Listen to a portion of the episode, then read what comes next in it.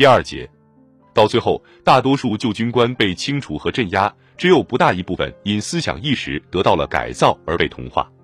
军官们只不过是在一种戏剧性形式中共享了与自己相同出身的那些阶级的命运而已。一般说来，军队乃是其为之效力的那个社会的复制品。不同之处就在于，它给各种社会关系赋予了集中的特点，并且使这些关系正面或负面的特征得到极端的反应。战争没有让俄国任何一名军人赢得声望，这绝非偶然。高级指挥官群体的形象被他们当中的一个人淋漓尽致地描绘出来了。多余的是冒险侥幸、愚昧无知、妄自尊大、阴谋轻轧、投机钻营、贪得无厌、庸碌无能和毫无远见。扎列斯基将军写道：“奇缺的是知识与才干，以及拿自己甚至自己的舒适生活跟身体健康去冒险的意愿。”作为首任最高总司令的尼古拉·尼古拉耶维奇与众不同的仅仅是他高大的身材和至尊的粗鲁。阿列克谢耶夫将军平庸无能，像个部队里的老文书，整天忙忙碌碌的。作战勇敢的指挥官科尔尼洛夫的崇拜者甚至也认为他是一个头脑简单的人。后来，克伦斯基政府的陆海军部长维尔霍夫斯基谈论科尔尼洛夫时说：“他是公羊的脑袋，狮子的心。”布鲁西洛夫和海军上将高尔察克在文化与知识方面比其他人要强一些，不过也是仅此而已。邓尼金并不是一个没有性格的人，但是在其他方面根本也就是一个读过五六本书的寻常军队将领。其后就是尤登尼奇、德拉戈米罗夫和卢科姆斯基之流。不管他们是不是讲法语，也不管他们喜欢浅酌还是狂饮，但他们终究全是些微不足道的人物。不仅贵族的俄国，而且资产阶级和民主派的俄国，的确都在军官团体里找到了自己的众多代表。战争把成千上万小资产阶级青年吸纳到军队里来了，他们充任军官、吏员、医生和工程师。这些人几乎毫无例外地站在把战争进行到胜利的立场上，觉得有必要采取一些大范围的措施，可是最终还是屈从了反动的上级。在沙皇制度下这样做是出于恐惧，而在革命过后则是由于信念，就如民主派在后方屈从资产阶级一样。军官中的妥协派分子后来分享了妥协派政党相同的厄运，不同之处就是前线的情形要激烈得多。在苏维埃执行委员会还可以长时间保持模棱两可的态度，在士兵面前这样做就比较困难了。民主派军官和贵族军官之间的敌意与倾轧不可能让军队得到革新，它只会给军队增加一个瓦解因素。旧俄国决定了军队的面貌，这是彻头彻尾的农奴制面貌。军官们依然认为恭顺与唯唯诺诺的农村小伙子是最优秀的士兵。因为在他们中间人的个性意识还没有被唤醒，依靠原始耕作、农奴制度和农村公社的民族传统及苏沃洛夫传统就是如此。十八世纪，苏沃洛夫用这种材料创造了奇迹，在自己塑造的普拉东、卡拉塔耶夫这个形象身上，列夫、托尔斯泰带着贵族老爷的怜爱，把毫无怨言的屈从上天、专制与死亡的，就是俄国士兵理想化了，见战争与和平。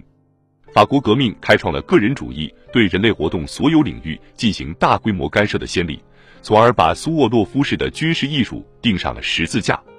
从法国革命到俄国革命之间的十九世纪以及二十世纪期间，沙皇军队作为农奴制军队，难免总是打败仗。在这种民族土壤里成长起来的指挥人员的特点，就是蔑视士兵的人格。清朝是官僚消极的精神状态，对自己职业领域的一无所知，以及英雄气概的彻底缺失和大行其道的狡诈奸猾。维持军官的威信，靠的是挂在外衣上的勋章，下级尊敬上级的礼仪和惩罚制度，甚至要靠约定的特殊语言。士兵对军官回话时得用正是这样，的确不是不能知道这类奴隶式的专用语言。沙皇的统帅们口头上接受了革命，并且对临时政府宣了誓，从而很便利的就把自己个人的罪过推给了已经垮台的专制王朝。他们慷慨的同意宣布尼古拉二世是为过去的一切承担责任的替罪羊。不过，他们再也没有前进一步了。他们哪里能明白，革命的道德本质就在于那些人群的精神焕发。而他们曾经把自己的全部幸福建立在这些人群的精神呆滞之上。被任命担任战线指挥官的邓尼金在明斯克宣布：“我完全无条件的接受革命，但是军队实行革命以及把蛊惑宣传带进军队的行为，对国家来说是毁灭性的。”这真是将军是冥顽的经典公式。至于说那些普通的将军，那么他们正如扎列斯基所说的，只有一个要求：不要招惹我们，其余都与我们不相干。可是革命不会不招惹他们。出身特权阶级的他们，什么都不能赢得，反倒要失去很多。威胁他们的不仅是指挥特权的丧失，而且还有土地所有权的丧失。在效忠临时政府的掩护下，反动军官对苏维埃展开了越来越猛烈的斗争。就在他们确信革命不可阻遏地向士兵群众和宗法农村深入渗透的时候，他们在这里看到了来自克伦斯基、米留科夫甚至罗江科方面闻所未闻的背信弃义行为。至于布尔什维克，那就什么都不用说了。舰队的生活条件与陆军相比，其孕育活生生的内战萌芽的程度，总是不知要大多少倍。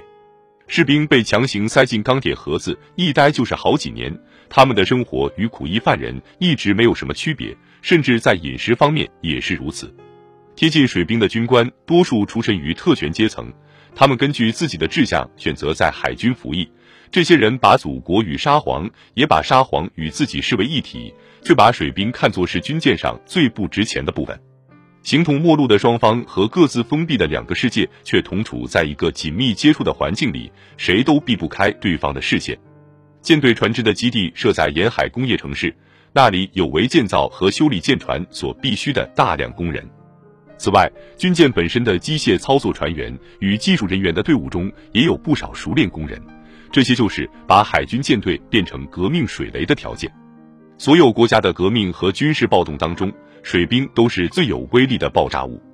只要一有可能，他们几乎总是无情的镇压本部的军官，俄国的水兵也不例外。在喀朗施塔德，伴随革命发生了针对指挥官的流血报复，后者因为自己过去的作为感到胆战心惊，进而竭力对水兵隐瞒革命的消息。理应让人痛恨的舰队司令维伦海军上将成了首批牺牲者之一，一部分指挥官被水兵拘押了，仍然自由的军官则被收走了武器。在赫尔森福斯和斯维亚堡，直到三月四日晚上，海军上将涅佩宁都不允许任何来自彼得格雷的消息传进来，同时用惩罚措施恐吓水兵和步兵，因此那里的暴动也就更为猛烈，持续了一夜又一天，许多军官被捕了。水兵还把最使人痛恨的军官沉到了冰下。对居心不良当兵的绝不宽容的苏哈诺夫写道：“根据斯科别列夫对赫尔森福斯当局和舰队当权者行为的介绍来判断，此类无法无天的行径竟然如此之少，这必定叫人感到大惑不解。但是陆军部队也并非没有发生流血镇压，而且他经历了好几次浪潮。”起初，这种惩罚是对过去对粗暴侮辱士兵行为的报复。各种回忆录中并不乏类似脓疮那样的痛苦事件。从一九一五年起，沙皇军队正式实行用树枝抽打士兵的纪律处罚，军官可以肆意鞭笞，往往是一家之主的士兵。可是事情不总是仅仅与过去有关。在全俄苏维埃代表会议上，有个报告人就军队问题指出。早在三月十五至十七日间，关于对士兵施行体罚的命令就下达到了作战部队。